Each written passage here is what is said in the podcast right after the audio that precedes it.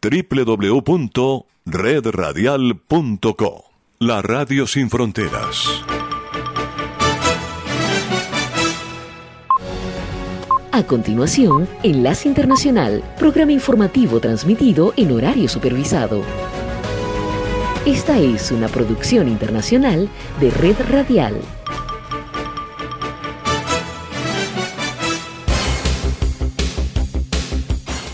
Aquí comienza Enlace Internacional. Saludos a nuestra audiencia en Caracas, Venezuela y el mundo, a través de nuestra frecuencia Sintonía 1420 AM y en Soy Ángela Montilla en la presentación. Bienvenidos.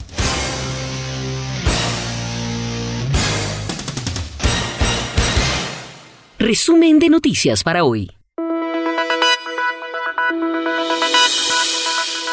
Vanessa Letrón nos acompaña desde la realización técnica de este programa que abrimos con la información internacional titulares de este lunes 9 de mayo. Carmele Gallubo. Desfile militar esta mañana en la Plaza Roja de Moscú para conmemorar la victoria soviética sobre la Alemania nazi de 1945 y justificar de paso la invasión rusa en Ucrania. El presidente Putin repitió que Rusia no tenía otra opción que defenderse de la amenaza de su vecino ucraniano. Y entre tanto, en el terreno de la guerra, precisamente en el este de Ucrania, un bombardeo ruso contra una escuela acabó con la vida de unos 60 civiles que allí se habían refugiado. Y hoy es día de elecciones en Filipinas, elección presidencial. Entre como favorito figura el hijo del dictador Ferdinand Marcos. Y en este informativo hablaremos también de la entrada en liza ya oficial allí en Brasil del expresidente Luis Ignacio Lula da Silva. Enlace Internacional.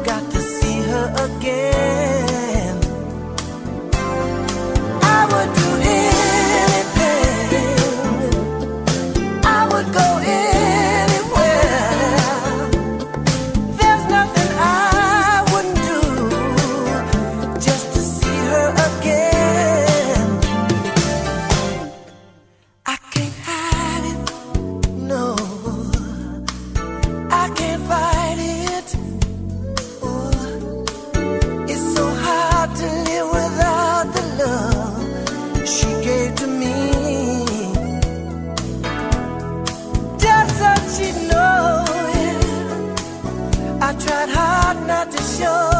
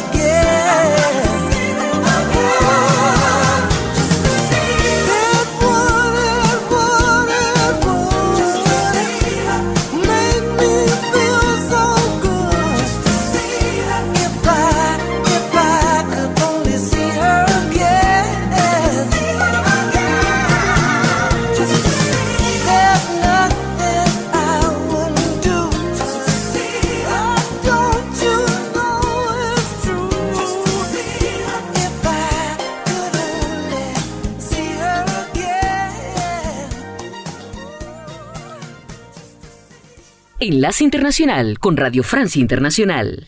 Noticias en RFI. Era el momento esperado por el presidente ruso Vladimir Putin para justificar nuevamente la guerra en Ucrania en medio de un desfile militar en la Plaza Roja de Moscú, la principal ceremonia de conmemoración de la victoria de la Unión Soviética sobre la Alemania nazi en 1945.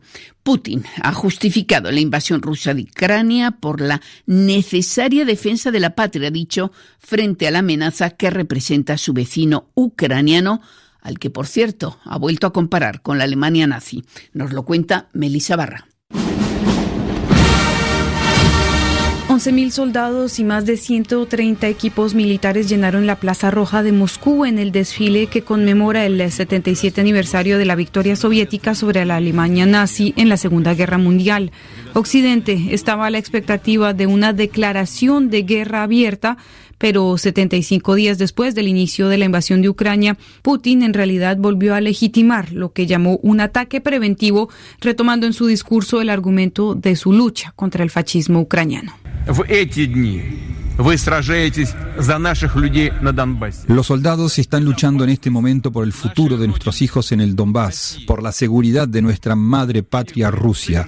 Los enemigos han creado una amenaza sistemática para nuestra seguridad directamente en la frontera. Todo nos llevó a pensar que los combates contra neonazis, nacionalistas, respaldados por los Estados Unidos y sus amigos, era algo inevitable.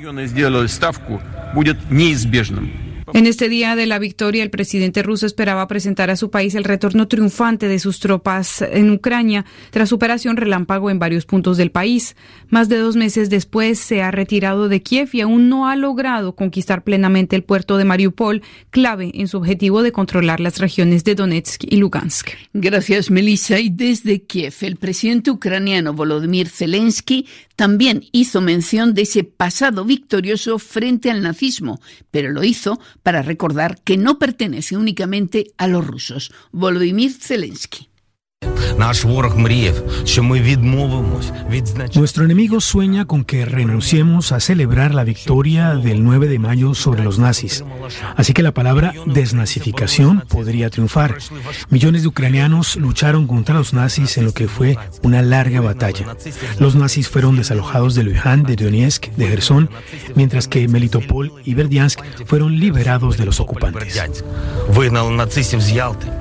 el presidente ucraniano Zelensky y en medio de esas diatribas históricas la realidad trágica sobre el terreno de la guerra. 60 civiles muertos en un ataque aéreo ruso contra una escuela en una localidad Vilogorivka en el este de Ucrania es uno de los saldos de víctimas más altos desde, que comenzó la invasión rusa el 24 de febrero. Solo una veintena de personas se salvaron de ese bombardeo. Y cerca de allí, en esa misma región de Lugansk, está nuestra enviada especial Ucrania, Catalina Gómez. La carretera que conduce hasta la ciudad de Lysychansk, en la región de Lugansk, es una zona militar Los ataques aéreos y con artillería son permanentes, pero en algunas poblaciones campesinas de la zona, a donde los combates no han llegado, los habitantes intentan hacer una vida normal. Una de ellas es Oksana, que esta mañana ara la tierra enfrente de su casa. La población de Yakublupka, donde vive, es el paso de decenas de caravanas militares que se adentran hacia la provincia de Lugansk. Estamos preocupados porque cada día se acerca más. Incluso han tenido que retirarse de la posición de Pospana desde ayer. Esperamos y revisamos las noticias diariamente para que nuestros soldados no se retiren. Todo es peor. En una de las pocas estaciones de gasolina de la región, una camioneta Toyota negra carga cajas con medicinas. Los vidrios están rotos y las puertas tienen rastro de metralla. Es el carro que tiene a cargo Yana, una paramédica que trabaja con la inteligencia ucraniana. La bomba cayó no muy lejos de aquí, pero logramos huir a los refugios. A 10 kilómetros de la ciudad de Kramatorsk, una gran explosión destruyó 25 viviendas en la madrugada del 6 de mayo. Olga Andreivna busca los objetos que se pudieron salvar de lo que fue su casa. La explosión cayó a pocos metros de la entrada. Sentimos el primer impacto cerca. Me levanté y abrí todas las ventanas. Ellos dijeron que es mejor abrirlas cuando hay onda expansiva, pega menos fuerte. Luego llegó el silencio y dije, bueno. Olga cuenta que se salvó porque decidió entrar en ese momento al baño, protegido por una doble pared. Al salir, se encontró con que la puerta había volado al otro lado de la casa. Su hijo estaba herido, pero no de gravedad. Lo hizo. Este es el regalo que Putin nos ha dejado por el 9 de mayo. Ocho años han pasado desde que esta región está en guerra, pero sus habitantes reconocen que los ataques actuales han puesto su vida al límite como nunca antes, informó Catalina Gómez Ángel para Radio Francia Internacional desde Kramatorsk, en el este de Ucrania. Y los siete, las siete, perdón, principales potencias del mundo reunidas en el G7 se comprometieron ayer a prohibir o eliminar gradualmente las importaciones de petróleo ruso, según anunció la presidencia estadounidense que había convocado esa reunión, esa videoconferencia de ayer. El texto no especifica, sin embargo, los compromisos asumidos por los miembros del G7, es decir, Francia, Alemania, Canadá, Italia, Japón, Gran Bretaña y Estados Unidos. El encuentro contó con la participación del presidente ucraniano Zelensky. Y la elección de la fecha de ayer para esa videoconferencia tenía también su lado simbólico, puesto que los europeos conmemoraban el final de la Segunda Guerra Mundial en Europa el 8 de mayo. Y hoy conmemoran el Día de Europa. Es por ese motivo que el presidente francés Macron visita este lunes la ciudad de Estrasburgo, una de las sedes del Parlamento Europeo, y más tarde se trasladará a Berlín siguiendo la tradición según la cual la primera visita de un mandatario francés al exterior está reservada a Alemania. Son millones los filipinos que han acudido hoy a los centros de votación para elegir a su nuevo presidente, una elección en la que el favorito es el hijo del exdictador Ferdinand Marcos. Y es que estos comicios marcan el retorno de los grandes clanes familiares que han venido ejerciendo el poder en Filipinas, informa Asbel López. Ferdinando Marcos Jr. y Sara Duterte, favoritos para la presidencia y la vicepresidencia, son hijos de dictadores, pero también representan a las dinastías que han regido Filipinas desde hace más de medio siglo. Para el politólogo Erwin Fernández en Manila, esto es lo que más cuenta. Pienso que los elegidos vendrán de las dinastías políticas que habían gobernado el país desde su independencia en 1946 en las provincias, ciudades, pueblos, aldeas y barrios. Tiene que ver con la cultura política de los filipinos. Escogen las familias que tienen poder, dinero, dinero. Pero justamente dinero es lo que no tienen la gran mayoría de los filipinos. ¿Por qué votar entonces por las dinastías políticas? ¿Acaso no hay otra opción? En Filipinas no hay inclusividad política. La constitución política filipina de 1987 prohíbe las dinastías políticas, encargando el Congreso de Filipinas para crear una ley con este sentido, pero hasta ahora el Congreso no tiene el deseo de hacerlo, porque ¿cómo el Congreso puede hacerlo, ya que iría en contra de los intereses de sus miembros. Escucharon a Erwin Fernández desde Manila. Y hay que añadir que durante esa jornada electoral en Filipinas se han registrado varios episodios de violencias y cuatro personas han muerto en dos ataques a centros de votación en la isla de Mindanao, donde proliferan los grupos armados. Y en Sri Lanka, la policía ha decretado hoy un toque de queda en Colombo, la capital, después de los enfrentamientos entre partidarios del gobierno y manifestantes que reclaman la dimisión del presidente Rajapaksa, al que culpan de la grave crisis económica que vive el país. Faltan productos alimentarios, combustible y medicamentos allí, pues en Sri Lanka. Y Brasil vivió un fin de semana clave de cara a su próxima elección presidencial de octubre. El expresidente Luis Ignacio Lula da Silva, en un acto en Sao Paulo, Paulo perdón, confirmó su candidatura desafiando al actual mandatario Bolsonaro que aspira a su reelección, pero hasta el momento Lula es el favorito en los sondeos, informa Marcos Moreno desde Brasil. El expresidente de Brasil, Luis Ignacio Lula da Silva, se presenta como precandidato a las elecciones presidenciales de octubre, pidiendo la unión de los demócratas de todos los orígenes para vencer la amenaza totalitaria, según él, del gobierno del actual presidente de la República, Jair Bolsonaro. Lula es ideal, ¿no?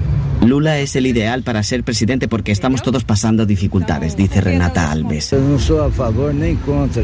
No soy a favor ni en contra. Es la única posibilidad que tenemos, nos cuenta José Borges, que descarta de cualquier forma votar a Bolsonaro. Tenemos que aceitar a él.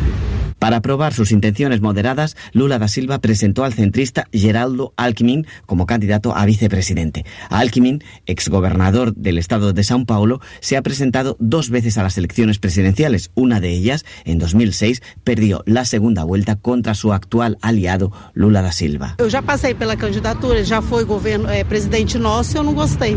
Lula ya fue nuestro presidente y no me gustó, nos dice María Reis. Da Silva salió de prisión en 2019 tras 580 días acusado de varios casos de corrupción que después fueron archivados por defectos de forma en los procesos. Las encuestas electorales lo sitúan como favorito a ganar las elecciones de octubre. Para Radio Francia Internacional desde Río de Janeiro, Marcos Moreno. Y para terminar, un fenómeno llamado Carlos Alcaraz, el joven tenista español, ganó ayer el Master 1000 de Madrid al imponerse contundentemente en la final al alemán Alexandre Zverev, ganador del pasado año, tras deshacerse de Rafa Nadal en cuartos y de Novak Djokovic en semifinales, Alcaraz conquistó pues su segundo Master 1000 de la temporada y sueña ya con algo grande aquí en Roland Garros. Enlace Internacional con la Música.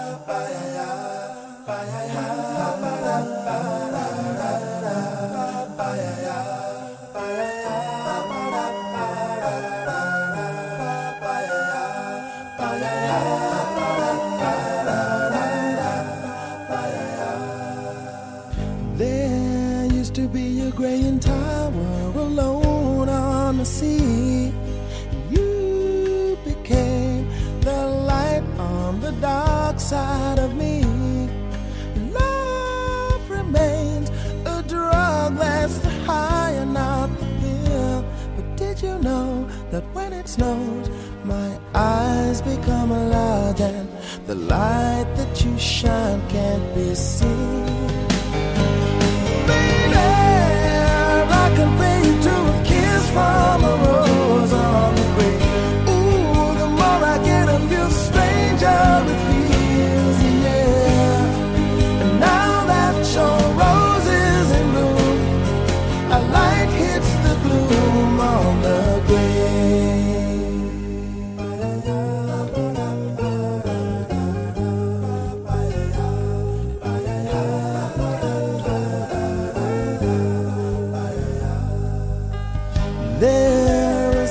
a man can tell you, so much he can say. You remain my power, my pleasure, my pain, baby. To me, you're like a grown addiction that I can't deny. Won't you tell me is that healthy, baby? But did you know that when it snows, my eyes become large and the light that you shine can't be seen. baby. I can pay you to a kiss from a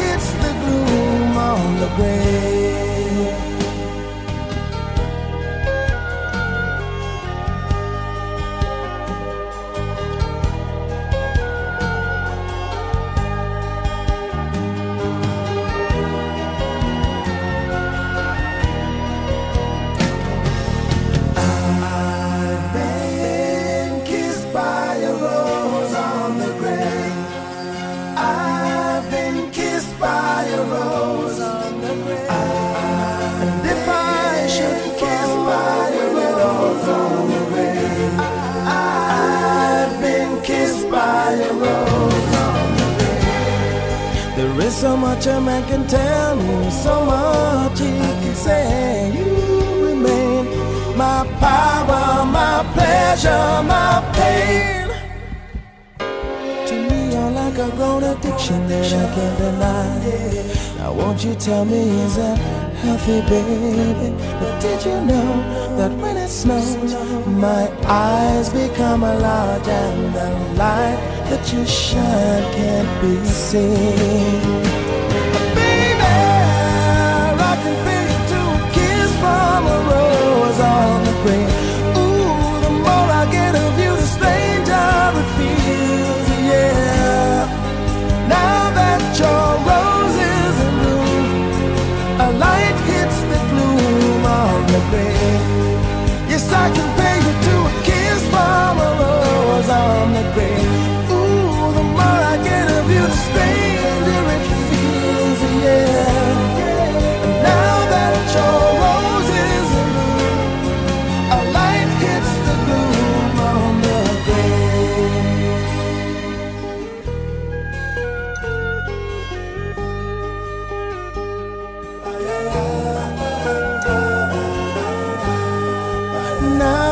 In bloom, a light hits the gloom. Enlace Internacional con Estados Unidos. La compañía espacial privada SpaceX completó de acuerdo a lo previsto otra misión con el amarizaje en perfectas condiciones y en aguas del Golfo de México, cerca de Florida, trayendo cuatro astronautas desde la Estación Espacial Internacional y que es parte del servicio que esta compañía presta a la Administración Nacional de Aeronáutica y del Espacio NASA. El regreso de los estadounidenses Raja Shari, Tom Marshburn y Kayla Barrow de la NASA junto con el alemán Matthias Müller de la Agencia Espacial Europea significa el fin de una misión de seis meses en el espacio donde compartieron con cosmonautas rusos y antes de partir los siete tripulantes realizaron una transmisión en vivo a través de Internet y Tom Mashburn destacó. Nada de esto sucedería si no fuera por los increíbles profesionales y seres humanos de todo el mundo que han hecho esta base posible, no solo en la audacia de siquiera pensar que esto podría suceder, sino en lograrlo día a día. Luego del amarizaje, los cuatro astronautas permanecieron por más de una hora en la cápsula que flotaba en las aguas del Atlántico y fueron rescatados por una flotilla de barcos que estaban en la zona para luego ser trasladados en silla de ruedas debido a la adaptación a la gravedad a los respectivos exámenes médicos para valorar su condición física después del largo viaje y a esta hora se espera su arribo a la base de la NASA ubicada en Houston, Texas. SpaceX, de propiedad del multimillonario Elon Musk y que presta servicio de transporte para la NASA y vuelos de turistas desde y hacia la Estación Espacial Internacional ubicada en la órbita baja terrestre, ha realizado en los últimos 30 días dos lanzamientos tripulados y dos amarizajes, lo que hace que este sea el mes más activo desde que la compañía se creó en 2002 y se estima que en menos de dos años ya son 26 personas, ocho de ellos civiles, los que esta empresa estadounidense ha transportado al espacio. William Gesterminer, vicepresidente de SpaceX, describió el momento como bastante emocionante y enfatizó el creciente interés y movimiento que se está generando por la actividad del hombre en el espacio. Por otra parte, Gesterminer informó que durante la madrugada del viernes se puso en órbita otros 53 mini satélites de pantalla plana que son parte de su red Starlink con la que se provee internet satelital a cualquier rincón del mundo, que incluso ha servido para la comunicación de las tropas ucranianas luego de que la invasión rusa destruyera sus sistemas de comunicación. Héctor Contreras, Washington. Enlace Internacional.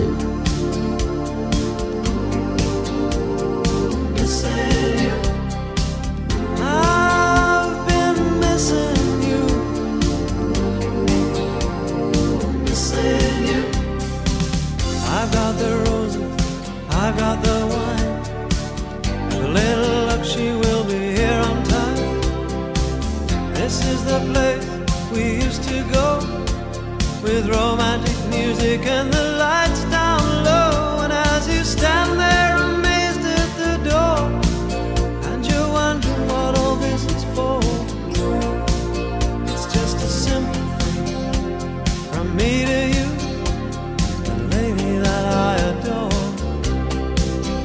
Cause there's something that you should know.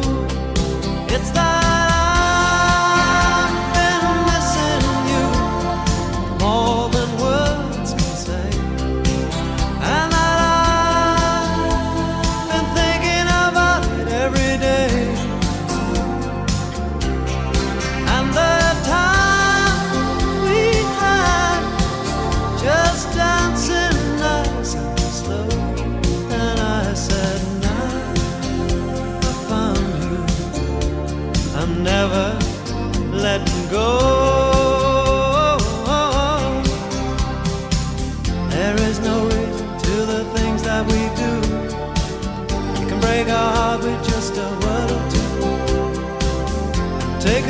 time to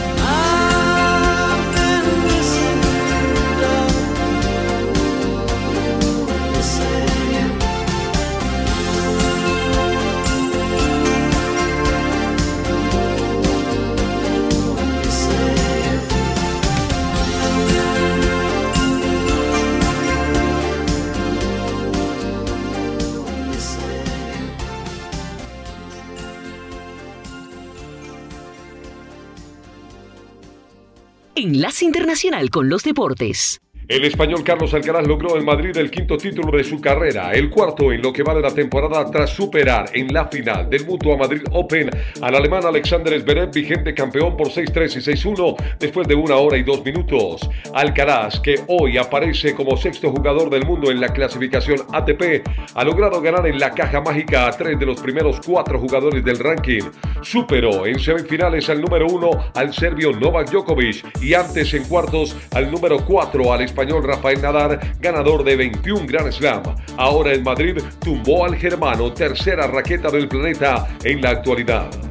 El ciclista británico Mark Cavendish del Quick Step Alpha Vinyl ganó la tercera etapa del Giro de Italia en territorio húngaro al imponerse en emocionante embalaje al francés Arnaud Demer del Grupama FDJ y al colombiano Fernando Gaviria de los Emiratos Árabes Unidos. La clasificación general no ha sufrido cambios en los puestos de privilegio ya que el neerlandés Matthew van der Poel del Alpecin Phoenix ha conservado el primer lugar. Simon Yates del equipo Bike Chain continúa a 11 segundos y tercero está Tom Dumoulin del Jumbo Visma a 16 segundos. Mañana, 10 de mayo, se disputará la etapa número 4, la cual tendrá el primer final en alto de la Corsa Rosa. La jornada contará con un recorrido de 172 kilómetros con inicio en Ábola y meta en el tradicional volcán Etna. Max Verstappen del equipo Red Bull se quedó con la victoria en el primer Gran Premio de Miami de la Fórmula 1. La carrera válida por la quinta fecha fue un espectáculo donde el segundo, el monaguesco Charles Leclerc de Ferrari, que sigue en el liderato, avanza en el campeonato. El neerlandés ahora se acerca en la tabla y lucha por el título que quedó planteado en este circuito. Se estima que 250.000 personas presenciaron el evento en Miami, ciudad que recibió un impacto económico de 400 millones de dólares. Es la primera vez de las dos carreras que tiene Estados Unidos en esta temporada que se hace un gran circuito con un gran rendimiento económico, ya que el otro premio tendrá lugar a finales de este año entre el 21 y el 23 de octubre en el circuito de las Américas en Austin, Texas. En Italia, Milan venció 3-1 al Gerald Verona y recuperó el liderato de la Serie A y llegó a 80 puntos en la jornada 36, donde Inter es segundo con 78 puntos. Ahora solo quedan dos fechas por jugar. En Inglaterra, Manchester City, con la oportunidad a cuestas, aceleró y en el Etihad Stadium logró un triunfo con goleada inapelable 5 por 0 al Newcastle y alargó la renta en el liderato para acariciar el título de la Premier. Liverpool, que empató con Tottenham 1 por 1, es segundo. Ahora está a tres puntos cuando solo quedan tres fechas del campeonato. Descarga gratis la aplicación Red Radial. Ya está disponible para Android y encuentras siempre una radio para tu gusto.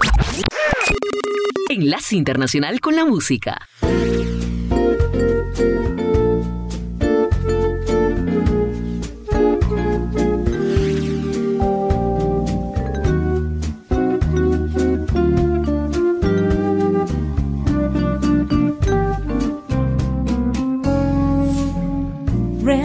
Keep falling on my head. And just like a guy whose feet are too big for his bed, nothing seems to fit those.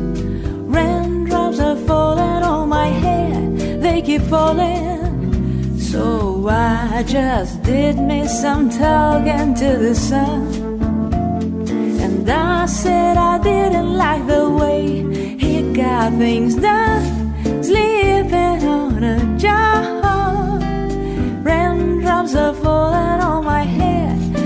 Falling. But there's one thing I know the blues they send to meet me won't defeat me. It won't be long till happiness steps up to greet me.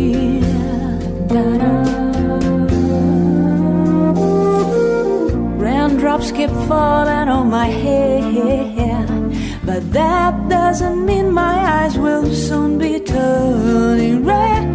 Crying's not for me, cause I'm never gonna stop the rain by complaining because I'm free. Nothing's worrying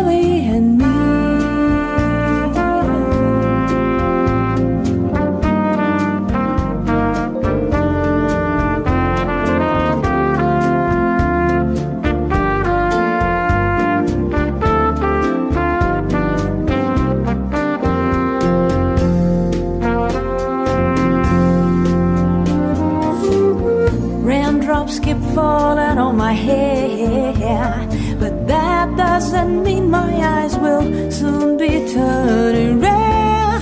Crying's not for me, cause I'm never gonna stop the rain by complaining because I'm free.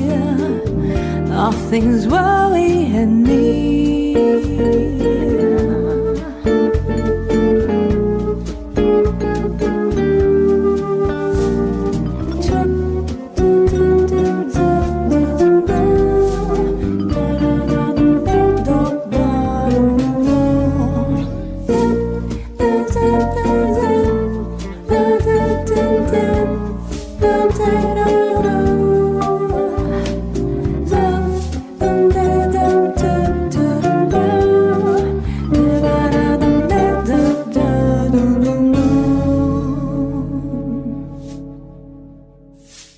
Internacional con América Latina. Argentina. El intendente Huichi Rogelio Nerón de la provincia de Salta se reunió con el ministro de Seguridad de la Nación Aníbal Fernández y Silvia Larrufa, secretaria de Articulación de Seguridad Federal. El mencionado ministerio recibió de manos del intendente todos los detalles sobre la situación real de inseguridad y avasallamientos que los huichis soportan durante años en manos de criollos y ajenos en el norte salteño. La República Argentina participará en la próxima cumbre del BRICS por invitación de China. Xi Jinping cursó una convocatoria especial. La vicepresidenta Cristina Fernández de Kirchner fue reconocida con un doctorado honoris causa por la Universidad Nacional del Chaco Austral y brindó una ponencia sobre Estado, Poder y Sociedad, la insatisfacción democrática. La intendenta Rosana Paulón cambió la historia política de Fiambalá en la provincia de Catamarca.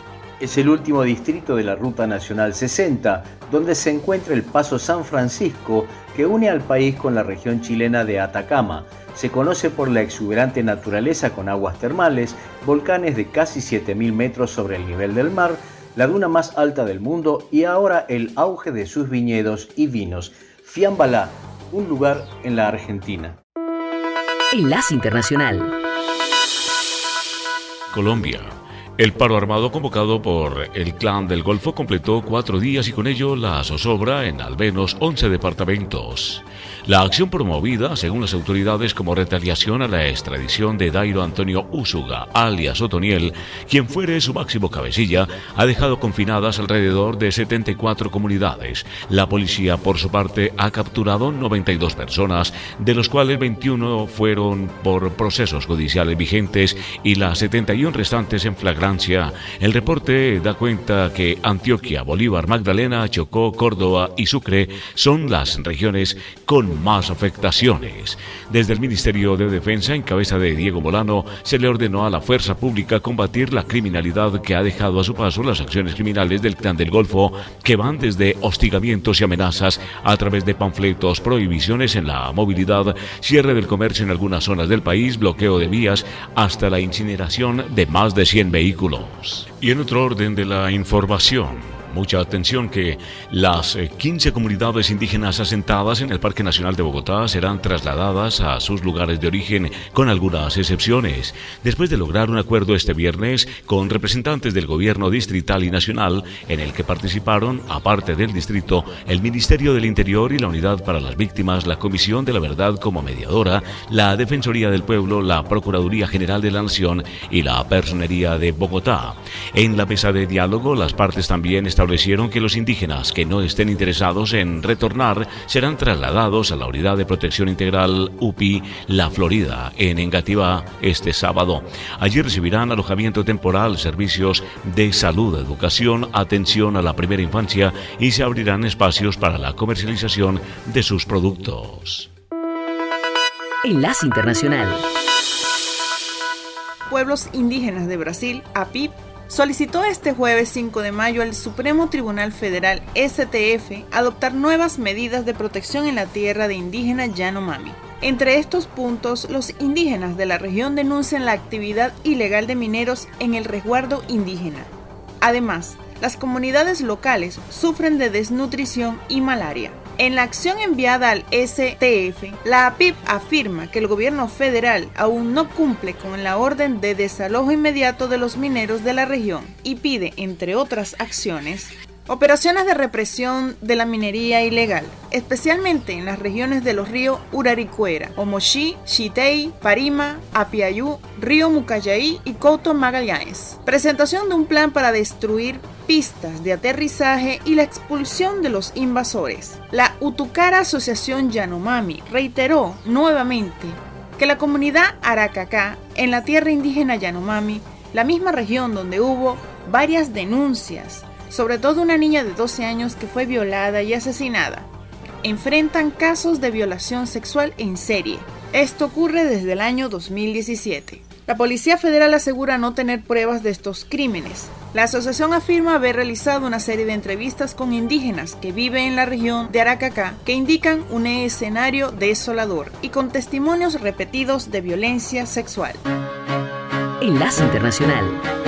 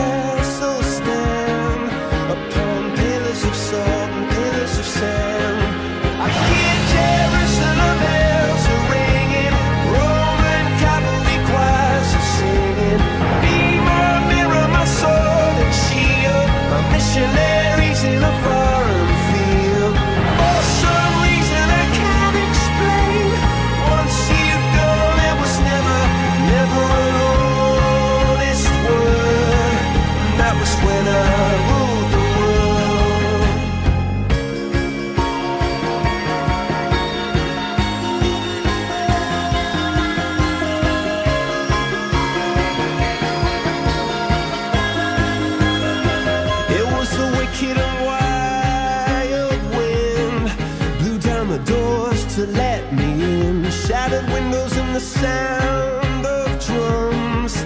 People couldn't believe what I'd become.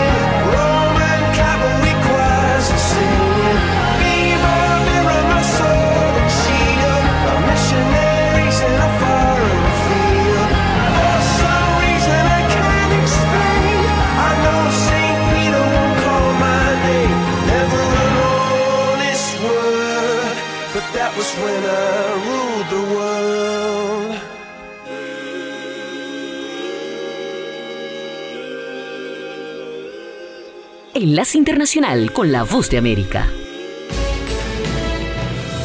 Este es un avance informativo de la Voz de América. Desde Washington les informa Henry Llanos. Más de 60 personas habrían muerto el domingo después de que una bomba rusa destruyó una escuela que era utilizada como refugio, informaron autoridades ucranianas. La fuerza de Moscú mantuvo su ofensiva contra los defensores atrincherados en la siderúrgica de Mariupol en una aparente carrera por capturar la ciudad antes del feriado del Día de la Victoria.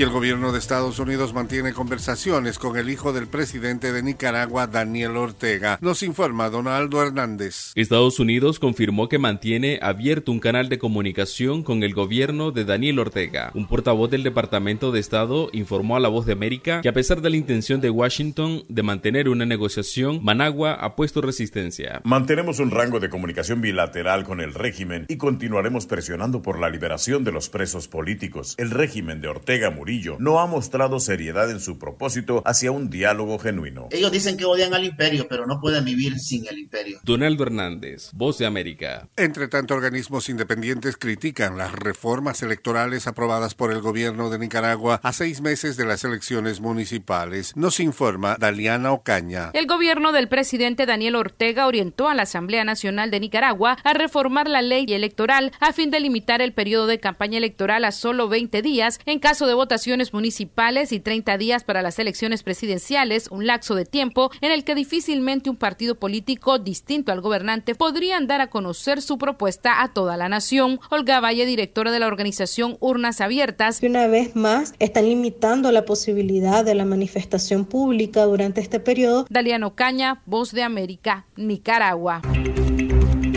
Estas son las noticias. No coincide con la medida unilateral implementada por el gobierno de Estados Unidos. Que ya por precaución han recomendado no viajar a la zona. Estos son los corresponsales de La Voz de América. Giselle Jacome, Quito, Ecuador, Voz de América. Juan Ignacio González Prieto, Voz de América, Buenos Aires, Argentina. La Voz de América, ofreciendo información de lo que sucede en Estados Unidos, América Latina y el mundo.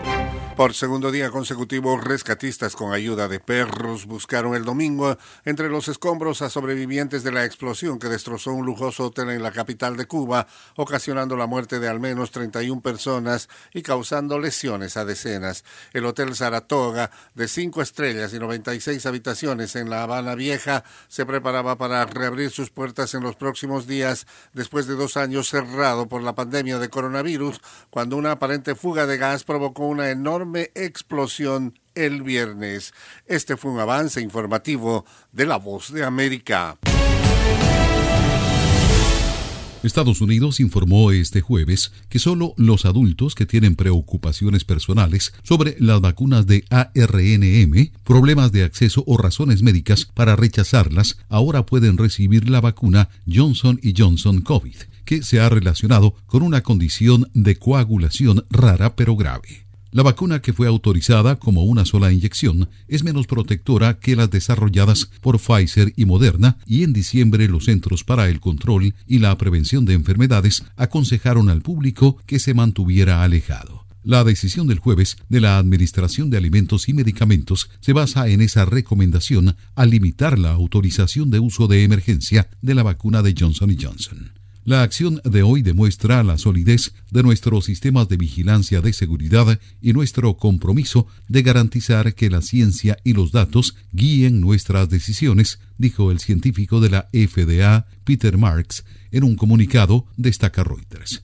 60 casos estadounidenses de trombosis con síndrome de trombocitopenia TTS que produce coágulos sanguíneos raros y potencialmente mortales con niveles bajos de plaquetas sanguíneas se habían reportado para el 18 de marzo con nueve muertes. Los síntomas comienzan aproximadamente una o dos semanas después de la administración y la infección que puede causar impactos de por vida incluso cuando no son fatales ocurre con mayor frecuencia en mujeres premenopáusicas. Pero la FDA no llegó a una desautorización total, con Marx reconociendo el impacto que una prohibición podría tener en el uso global de la vacuna, así como las preocupaciones que algunos puedan tener específicamente contra las vacunas de ARNM, en lugar de la plataforma de vectores de adenovirus que utiliza Johnson Johnson. Tony Cano, Voz de América, Washington.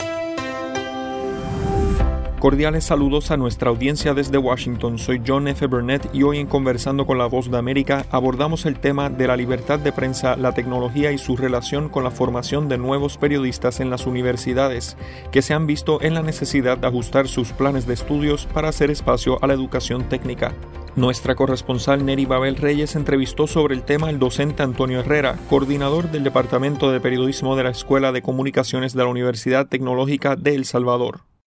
Definitivamente el, desarrollo tecnológico que estamos viviendo actualmente exige principalmente a una de las profesiones como es el periodismo y las comunicaciones en términos generales el conocimiento sobre el manejo precisamente técnico de estas herramientas que actualmente se han, eh, que han crecido exponencialmente con el desarrollo de la internet. Y eh, en ese sentido pues nosotros como universidad consideramos y particularmente en esta carrera pues como dije de comunicaciones consideramos que esa es una rama importante de desarrollo que hay que inculcar en los estudiantes y en esa medida pues eh, el programa o plan de estudio de la carrera ha venido también sufriendo algunos cambios para irse adaptando a esos momentos que estamos viviendo de este, de este vertiginoso desarrollo tecnológico y eh, de hecho pues eh, la universidad como parte de su proceso de, graduación eh, tiene ahora algo que se llama una preespecialización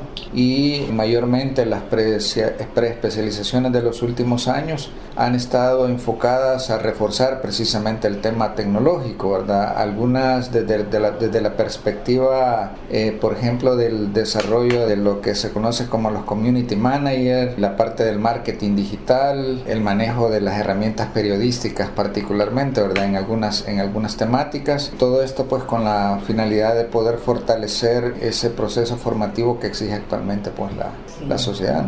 ¿Cómo se conjuga, digamos, estas herramientas periodísticas con eh, los contenidos críticos que también han generado, quieras o no, en el país alguna, digamos, sesgo para los periodistas hemos conocido en las últimas horas esta situación que se está generando. Sí, bueno, la formación tecnológica pues es una herramienta, ¿no? Pero las bases fundamentales del, de las comunicaciones y del periodismo particularmente son siempre temas de, de, discusión y análisis, ¿no? Es decir, que son temáticas que no, no pueden perder vigencia porque pues como dice pues la mayoría ¿no? de, profesionales y, nosotros compartimos esa visión el método realmente no ha cambiado es decir el método periodístico sigue sigue siendo el mismo no es decir con la rigurosidad que se requiere para el proceso investigativo y eso pues quieras o en un momento determinado eh, eh, puede y llega a crear ciertos conflictos, ¿no? si ya nos metemos a unas temáticas más particulares. ¿no? Nosotros desde la, desde la escuela tratamos de que los estudiantes tengan una visión bastante amplia de esa realidad que vivimos. Por ejemplo, hay asignaturas eh, que, se, que se enfocan un poco en esa temática. Por ejemplo, hay una asignatura desde el inicio que se llama Realidad Nacional, ¿verdad? Que de hecho es una asignatura común en todas las carreras, donde los estudiantes pues tienen una visión eh, de, la realidad que está viviendo el país, de lo que estamos viviendo y de lo que hemos vivido, porque pues tampoco se puede este, analizar esto que vivimos ahora sin recordar lo que ha ocurrido antes. Entonces parte del proceso formativo va en esa línea y también este, como parte del proceso formativo regularmente realizamos en este momento videoconferencias por la situación de la, de la pandemia que todavía vivimos, donde se abordan temáticas para analizar estos temas de coyuntura, ¿verdad? De las situaciones particulares que se están viviendo actualmente en, en el periodismo. Y además del método, Antonio, hay eh, también se han cambiado los perfiles de los futuros profesionales del periodismo los periodistas ahora ya no quieren estar en una sala de redacción. El periodista puede estar en otro sitio, pero si te produce tu material, eh, el, no tenés por qué no permitirle al periodista que, que te proponga. Decir. Sí, realmente las, las herramientas tecnológicas tienen esa ventaja, ¿no? De hecho, Quizá esta experiencia que hemos vivido de la pandemia nos ha hecho tener una visión más clara sobre realmente la forma en que se pueden aprovechar estas herramientas si realmente pues se toma conciencia de su uso y, con la responsabilidad que se deben de tomar. Era el profesor Antonio Herrera, docente de la Escuela de Comunicaciones de la Universidad Tecnológica de El Salvador y la esencia de la formación de periodistas en la universidad en relación a la tecnología. Esto fue conversando con la voz de América. Descarga gratis la aplicación Red Radial. Ya está disponible para Android y encuentras siempre una radio para tu gusto. Radio Sintonía 1420 AM y Red Radial presentaron Enlace Internacional. Regresaremos mañana con noticias, entrevistas y buena música. Enlace Internacional, síganos en Twitter con arroba cdncall y en internet www.redradial.co.